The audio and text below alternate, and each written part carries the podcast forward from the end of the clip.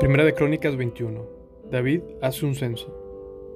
Satanás se levantó contra Israel y provocó que David hiciera un censo del pueblo de Israel. De modo que David le dijo a Joab y a los comandantes del ejército, hagan un censo de todo el pueblo de Israel, de Bersebea en el sur hasta Dan en el norte, y tráiganme un informe para que yo sepa cuántos son. Pero Joab respondió, que el Señor multiplique el número de su pueblo cien veces. Pero, ¿por qué mi señor el rey quiere usted hacer tal cosa? ¿Acaso no son todos servidores suyos? ¿Por qué hará que Israel caiga en pecado? Sin embargo, el rey insistió en que levantará el censo, así que Joab viajó por todo Israel para contar al pueblo. Luego regresó a Jerusalén le informó a David el número de personas. Había en todo Israel un millón cien mil guerreros y podían manejar una espada, y cuatrocientos setenta mil en Judá. Pero Joab no incluyó a las tribus de Levi y Benjamín en el censo, porque estaba muy afligido por lo que el rey le había ordenado hacer.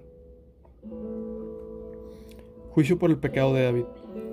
Dios se disgustó mucho por el censo y castigó a Israel por haber levantado. Entonces David le dijo a Dios, He pecado grandemente al haber hecho el censo. Te ruego que me perdones mi culpa por haber cometido esta tontería. Entonces el Señor le habló a Gad, el vidente de David, y le dio este mensaje. Ve y dile a David, esto dice el Señor. Te doy tres opciones. Escoge uno de estos castigos y yo te lo impondré. De modo que Gad fue a ver a David y le dijo, Estas son las opciones que el Señor te da. Puedes elegir entre tres años de hambre, tres meses de destrucción a espada de tus enemigos, o tres días de una terrible plaga, durante la cual el ángel del Señor traerá devastación por toda la tierra de Israel. Decide y dime qué respuesta debo darle al Señor, quien me envió. Estoy en una situación desesperada, le respondió David a Gad. Mejor que caiga yo en las manos del Señor, porque su misericordia es muy grande, y no que caiga yo en manos humanas. Por lo tanto, el Señor mandó una plaga sobre Israel, y como consecuencia murieron setenta mil personas. Además, Dios envió un ángel para destruir a Jerusalén. Sin embargo, en el momento en que el ángel se disponía a destruirla, el Señor desistió y le dijo al ángel de la muerte, Detente, ya es suficiente. En ese momento, el ángel del Señor estaba de pie junto al campo de trillar de Arauna, el Jebuseo.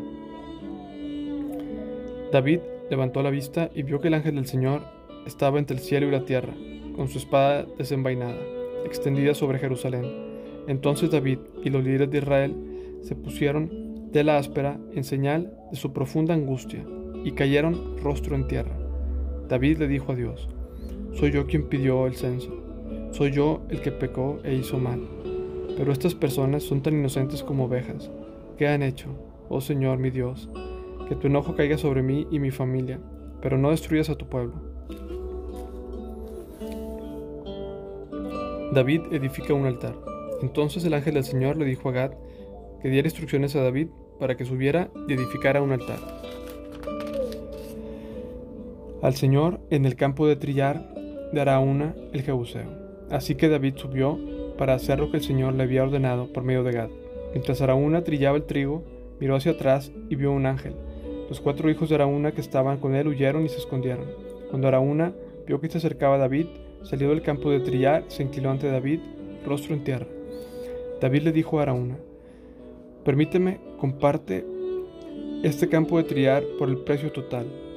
Así podré edificar ahí un altar al Señor para que detenga la plaga. Tómelo mi señor al rey y úselo como usted quiera, le respondió Araúna a David. Yo le daré los bueyes para las ofrendas quemadas y los tablones de trillar como leña para hacer fuego sobre el altar. También le daré trigo por la ofrenda de cereales. Se lo daré todo. Pero el rey David le respondió a Araúna, no, insisto en, en comprarlo por el precio total. No tomaré lo que es tuyo para dárselo al Señor. No presentaré ofrendas quemadas que no me hayan costado nada. Así que David le dio a Araúna 600 piezas de oro en pago por el campo de trillar. Allí David edificó un altar al Señor y sacrificó ofrendas quemadas y ofrendas de paz. Cuando David oró, el Señor le contestó enviando fuego desde el cielo para quemar la ofrenda sobre el altar. Luego el Señor le habló al ángel, quien envainó su espada. Cuando David vio que el Señor había contestado su oración, ofreció sacrificios allí en el campo de trillar de Araúna. En ese tiempo, el tabernáculo del Señor y el altar de las ofrendas quemadas que Moisés había hecho en el desierto estaban situados en el lugar de culto de Gabón. Pero David no pudo ir ahí para consultar a Dios porque se quedó aterrado a causa de la espada desenvainada del ángel del Señor.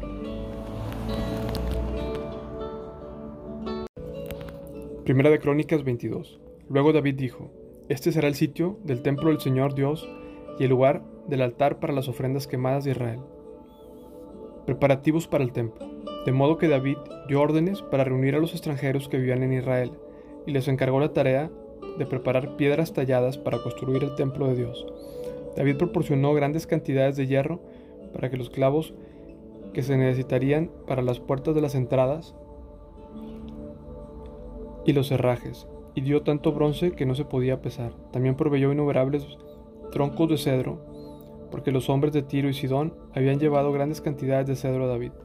David dijo, Mi hijo Salomón es aún joven y sin experiencia, ya que el templo se edificará para el Señor, debe ser una estructura magnífica, gloriosa y reconocida por el mundo entero. Comenzaré a hacer los preparativos desde ahora. Así que antes de morir, David reunió una enorme cantidad de materiales de construcción. Luego David mandó llamar a su hijo Salomón y le dio instrucciones para que edificara el templo para el Señor Dios de Israel.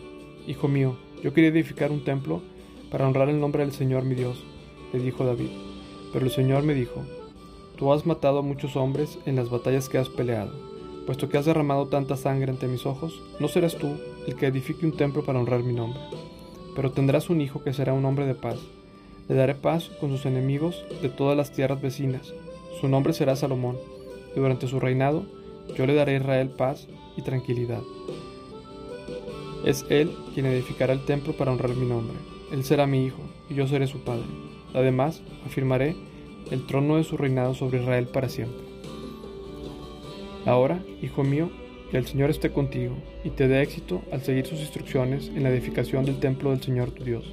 Que el Señor te dé sabiduría y entendimiento, para que obedezcas la ley del Señor, tu Dios, mientras gobiernes Israel pues tendrás éxito si obedeces cuidadosamente los decretos y las ordenanzas que el Señor le dio a Israel por medio de Moisés. Sé fuerte y valiente, no tengas miedo ni te desanimes. He trabajado mucho para proveer los materiales para construir el templo del Señor. Hay 3.400 toneladas de oro, 34.000 toneladas de plata y tanto hierro y bronce que es imposible pesarlos.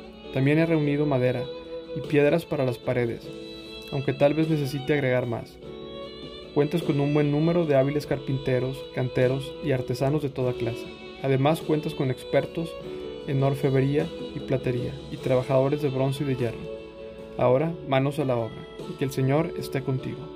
Después David ordenó a todos los líderes de Israel que ayudaran a Salomón en este proyecto. El Señor su Dios está con ustedes, les declaró, y les ha dado paz con las naciones vecinas. Él me las entregó, y ahora están sometidas al Señor a su pueblo. Busquen al Señor su Dios con todo el corazón y con toda el alma. Edifiquen el santuario del Señor Dios para que puedan traer el arca del pacto del Señor y los utensilios sagrados de Dios al templo edificado para honrar el nombre del Señor. Primera de Crónicas 23. Responsabilidades de los levitas. Cuando David ya era muy anciano, designó a su hijo Salomón rey de Israel David convocó a todos los líderes de Israel, junto con los sacerdotes y los levitas. Contaron a todos los levitas de 30 años o más, y en total sumó 38 mil. Entonces David dijo, de entre los levitas 24 mil supervisarán el trabajo en el templo del Señor. Otros seis mil servirán como funcionarios y jueces. Otros cuatro mil trabajarán como porteros. Y cuatro mil alabarán al Señor con los instrumentos musicales que yo hice. Después David dividió a los levitas en grupos nombrados por los clanes que descendían de los tres hijos de Leví, Gerson, Cobat y Merari. Los gersonitas. Los núcleos familiares de los gersonitas se identificaron por la línea de descendencia de Libni y Simei, los hijos de Gerson. Tres de los descendientes de Libni fueron Jehiel, el jefe de familia, Setam y Joel. Estos fueron los jefes de la familia de Libni. Tres de los descendientes de Simei fueron Selomit, Asiel y Arán. Otros cuatro descendientes de Simei fueron Hata, Sisa y Jehú. Iberia. Jaat fue el jefe de la familia y Sisa le seguía. Contrataron, contaron a Jeús y Beria como una sola familia porque no tuvieron muchos hijos. Los cuatitas.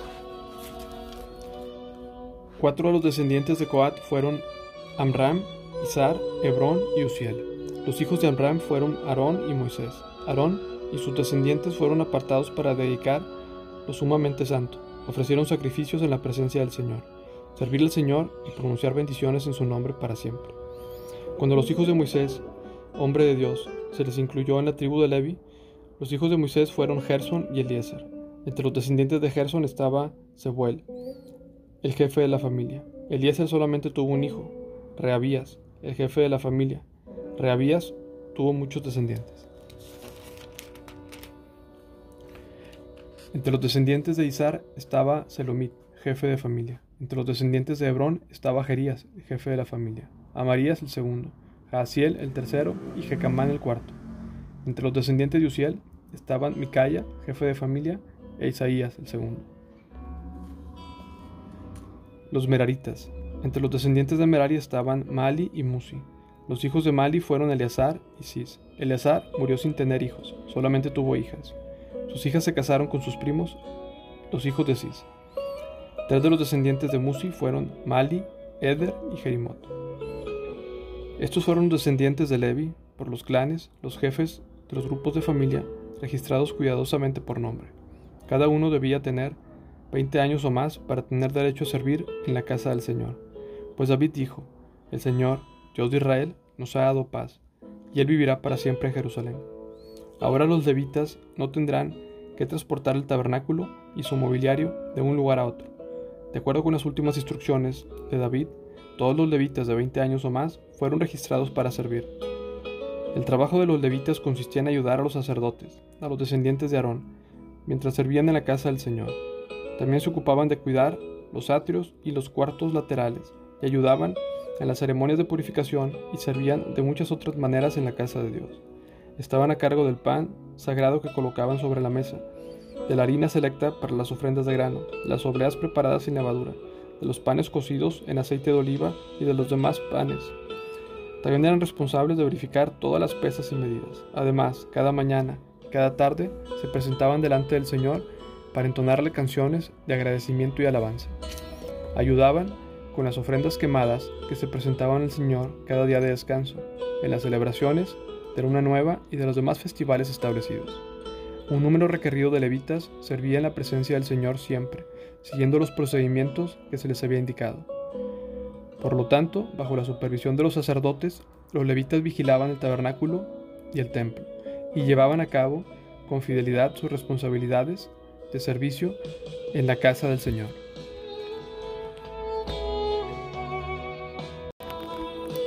Primera de Crónicas 24. Responsabilidades de los sacerdotes. Los descendientes de Aarón, los sacerdotes, fueron organizados en grupos para el servicio.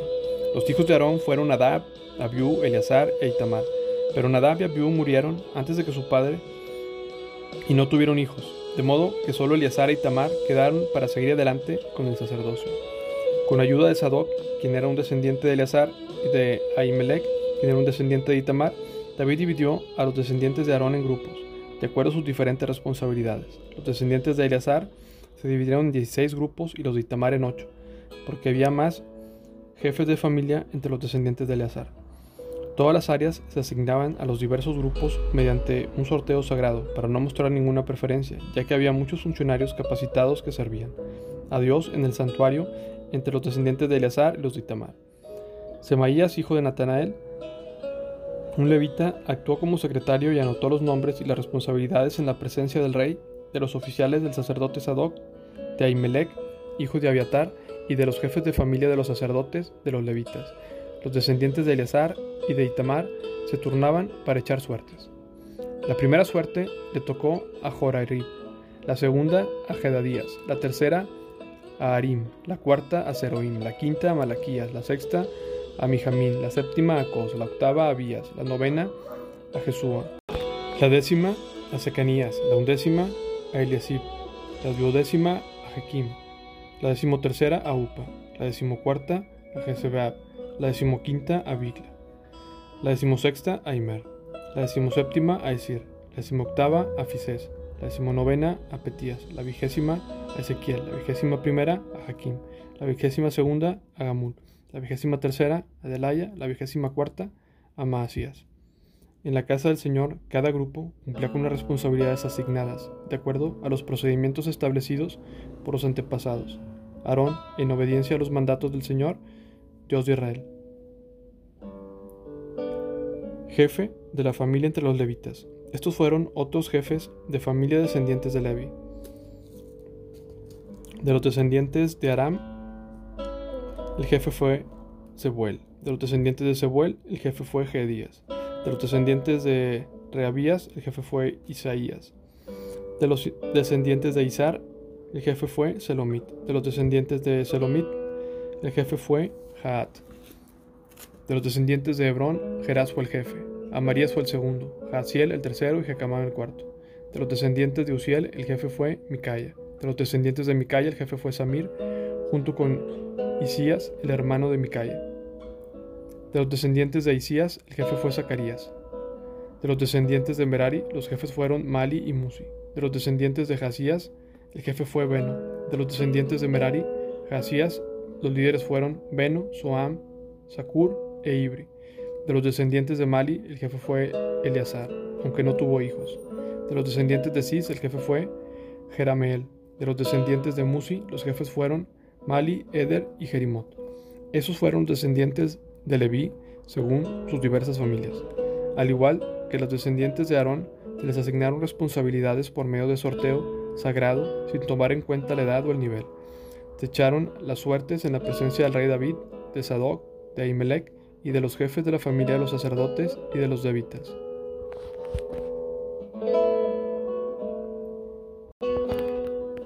Primera de Crónicas 25. Responsabilidades de los músicos.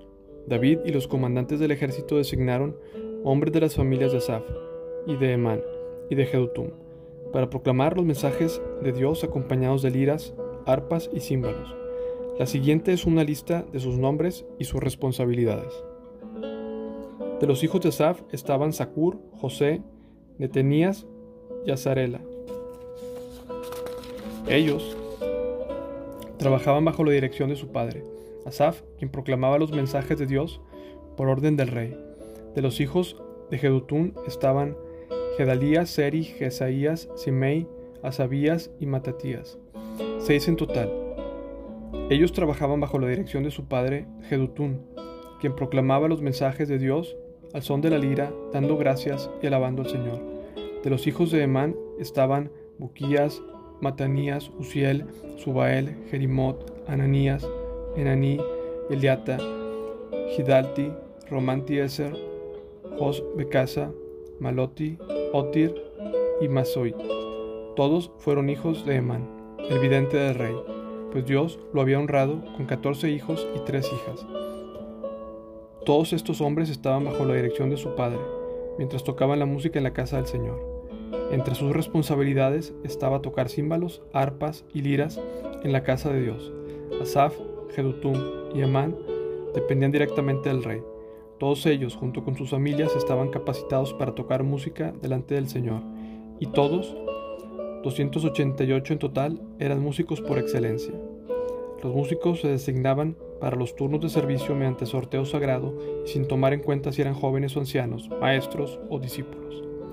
La primera suerte le tocó a José del clan de Asaf y a doce de sus hijos y parientes. La segunda a Gedalías y a doce de sus hijos y parientes. La tercera a Sakur y a doce de sus hijos y parientes. La cuarta a Seri y a doce de sus hijos y parientes. La quinta a Netanías y a doce de sus hijos y parientes. La sexta a Buquías y a doce de sus hijos y parientes. La séptima a Azarela y a doce de sus hijos y parientes. La octava a Gedasías y a doce de sus hijos y parientes. La novena a Matanías y a doce de sus hijos y parientes. La décima a Simei y a doce de sus hijos y parientes. La undécima a Uziel y a doce de sus hijos y parientes. La duodécima a Sabías y a doce de sus hijos y parientes, la decimotercera a Subael y a doce de sus hijos y parientes, la decimocuarta a Matatías y a doce de sus hijos y parientes, la decimoquinta a Jerimot y a doce de sus hijos y parientes, la decimosexta a Ananías y a doce de sus hijos y parientes, la decimoséptima a Jovecasa y a doce de sus hijos y parientes, la decimoctava a Ananí y a doce de sus hijos y parientes, la decimonovena a Maloti y a doce de sus hijos y parientes, la vigésima a Eliata y a doce de sus hijos y parientes, la vigésima primera a Otir y a doce de sus hijos y parientes, la vigésima segunda a Gidalti y a doce de sus hijos y parientes, la vigésima tercera a Masiot y a doce de sus hijos y parientes, la vigésima cuarta a Romantieser y a doce de sus hijos y parientes.